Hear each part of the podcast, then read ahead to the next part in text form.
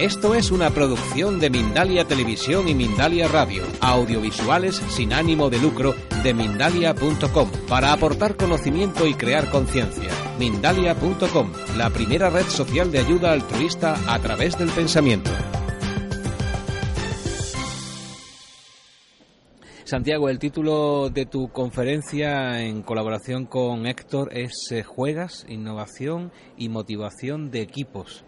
¿Por qué este título? porque creo que el desarrollo de habilidades eh, pasan por esa situación de flexibilidad y de y a veces de juego, porque el juego nos ayuda desde niños, nos ayuda a desarrollarnos mucho mejor, a ser más creativos y creo que todo lo que sea tensión y todo lo que sea ejercer una situación de, de seriedad nos lleva pues bueno a situaciones que no son muy positivas. Si queremos ser creativos dentro de las compañías, de las corporaciones, pues es interesante que lo hagamos de una manera mucho más en el área del juego y el desarrollo que en esa seriedad, hiperseriedad que tienen muchas veces las empresas. ¿no? Pero esto es eh, común en muchas empresas. Es muy difícil que una empresa se quite el corsé, es decir, se suelte el pelo y empiece a jugar, a, ensayar, a equivocarse y a aprender del error. Las empresas, normalmente mucho sucede también en España, incluso con las personas, no solamente con las empresas. Cuando alguien se equivoca ya es un perdedor para siempre. Bueno, yo creo que Mm, que tenemos que equivocarnos eh, muchas veces para poder ir desarrollándonos. Y creo que con el juego, si es un juego que, que tenemos como dos tipos de juegos dentro del desarrollo, uno que son competitivos y otros, diríamos, cooperativos, ¿no? Y los juegos cooperativos, donde tenemos que estar juntos para conseguir un objetivo, que de eso se trata, en las compañías, si aprendemos lo que es la metáfora de jugar juntos y desarrollar habilidades para poder producir cambios, pues lo vamos a hacer de una manera mucho más tranquila. El, problema, el gran problema es que dentro de las empresas que, en realidad todo es un poco, de, un poco juego, ¿no? O sea, porque estamos jugando al desarrollo de cosas y a veces la tensión o el estrés nos apartan del desarrollo de habilidades y sobre todo de creatividad. Por eso creo que es muy importante que valoremos muchísimo el vibrar en una frecuencia correcta, el estar integrados todos en una misma sintonía para producir resultados e ir juntos hacia conseguir ese objetivo que tanto deseamos. Entonces, lo primero de todo también tenemos que generar diríamos una serie de valores, si no los tiene la compañía, pues ayudamos dentro de ese proceso eh, ver un poco la misión de la compañía, la visión de la compañía y, por supuesto, pues bueno, todo lo que son las, las metas, eh, mm, cómo nos repartimos el trabajo y cómo entre todos jugamos a conseguir eso, ¿no?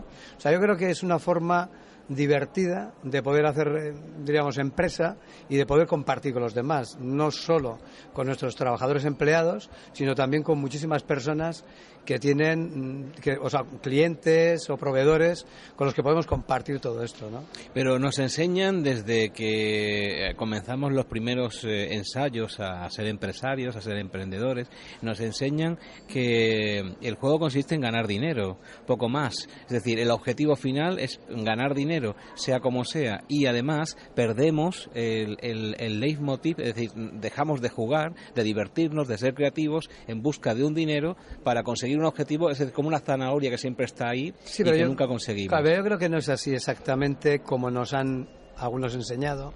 Creo que lo que tenemos que hacer es desarrollar diríamos, una serie de, objetivos y de metas de apoyar a nuestros clientes, de ayudarles a generar valor y, por supuesto, el objetivo final mm, o sea, va a ser una consecuencia lo de ganar dinero. El dinero simplemente va a ser una consecuencia, no es el objetivo. El objetivo es eh, fidelizar a nuestros clientes, ayudarles a que ellos consigan sus, metas, sus objetivos y sobre todo dar un buen servicio. Entonces generamos valor y como consecuencia de ese valor eh, que estamos generando, pues viene el dinero. El dinero no creo que sea el objetivo en primera instancia. Creo que la cuenta de resultados eh, es por haber hecho un buen servicio o producto, vamos a tener la cuenta de resultados, pero en realidad no va a ser diríamos, el objetivo. El objetivo, creo que, que el objetivo de un comercial no es vender. El objetivo de un comercial es dar un buen servicio, un buen producto al cliente. Entonces, si nosotros hacemos eso, eh, la consecuencia va a ser dinero. O sea, por lo tanto, mucho dinero. Es consecuencia de hacer un buen servicio, un buen producto mm. y siempre mejorando la calidad de los demás. Creo que el enfoque en ganar dinero, creo que es un mal enfoque en primera instancia.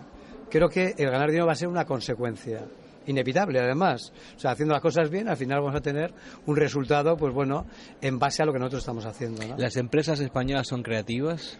¿Juegan? A través, a través del coaching, el desarrollo personal y, y de muchas dinámicas estamos tratando de que eso sea así, de que las empresas puedan tomarse la vida de otra forma, de que no tengan que trabajar desde las 7 de la mañana hasta las 9 de la noche eh, porque tienen que sacar el trabajo. Entonces la situación de estrés va minando la capacidad de los trabajadores hasta tal punto que puede dar disfunciones físicas, problemas emocionales y eso, esa enfermedad, ese absentismo laboral es consecuencia de un excesivo estrés que evidentemente está fabricando una gran enfermedad en muchos casos. Con lo cual creo que la labor del coaching mm, directivo, el coaching, eh, diríamos, eh, de las empresas hacia los trabajadores, hacia la gente que dirige las empresas, tiene que ir en esa dirección, en dirección de una situación sanitaria. Tenemos que crear un valor en, en, todos, desde la base hasta la máxima jerarquía. De hecho, creo que la jerarquía ha terminado, o las empresas verticales han terminado para dar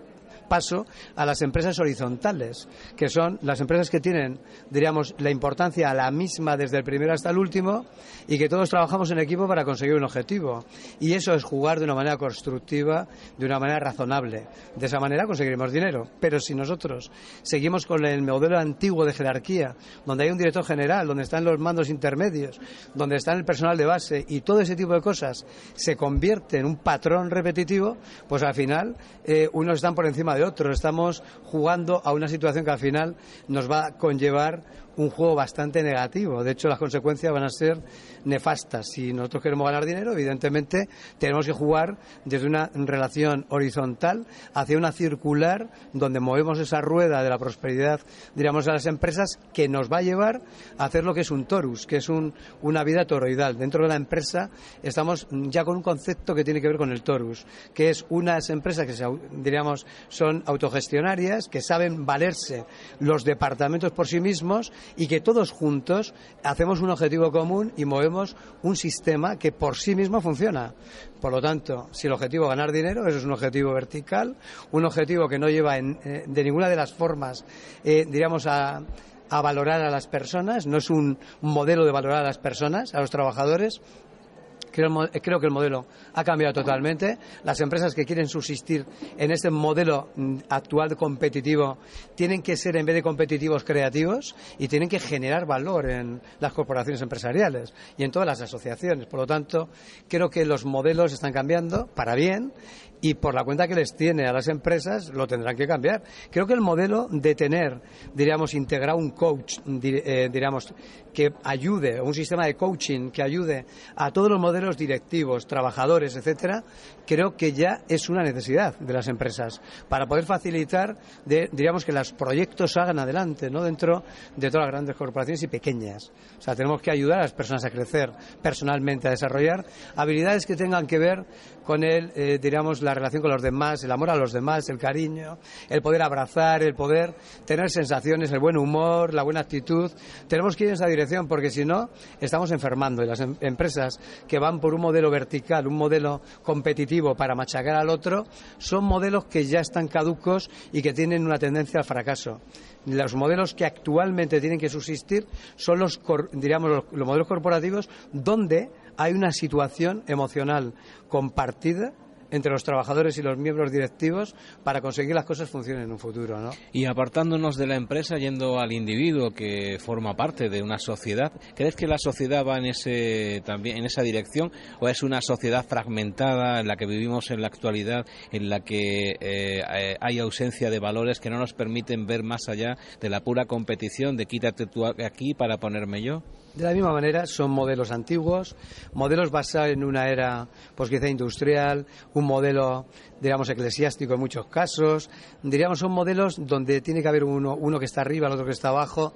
Yo no creo que ya esos modelos vayan a funcionar. De hecho, el futuro de las personas tiene que ver con modelos, diríamos, donde se trabaje mucho más el sincronismo, donde todos trabajemos juntos, donde todos nos apoyemos y donde todos participemos de todos. Bueno, eso es un mundo muy ideal. no, pero es que es el mundo al que no nos queda más remedio que dirigirnos. De momento hay un mundo en el que cada cuatro años ponemos una papeleta en un sitio que llaman urna y de ahí sale alguien que luego nos... Eh... Sí, pero ¿de qué, sirven las, ¿de qué sirven las promesas si las promesas no se cumplen? ¿De qué sirven los modelos? ¿O de qué sirven, por ejemplo, los, las situaciones políticas o de lo que sea si al final no se cumplen? A ver, no digo que los políticos no quieran cumplir, pero si no saben cómo hacerlo, porque no saben, mucha, está claro, porque, a ver, personas que dicen cosas tan claras y luego no las pueden cumplir, yo tengo que entender que es porque no saben. ¿No? Por, por, incompetencia, con perdón, ¿eh? por incompetencia, porque si no, no creo que esos políticos quieran hacer daño a nadie, no creo que quieran hacer daño al público. Creo que en principio tienen una base de querer ayudar, pero la incompetencia les diríamos les lleva a una situación en la cual ya no pueden dar más de sí.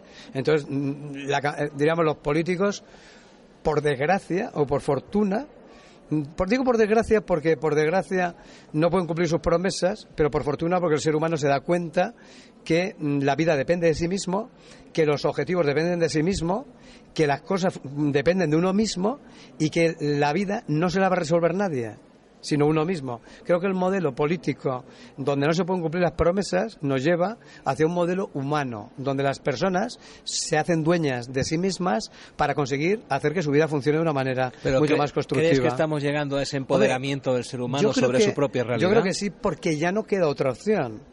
Antes éramos competitivos, ahora tenemos que ser creativos. Pasamos de la competitividad que generaba demasiada adrenalina y producía una y, mucha tristeza, y mucha vasoconstricción celular que nos enfermaba, diríamos, acidificando todas nuestras células, pasamos a un modelo mucho más humano donde no queda otra.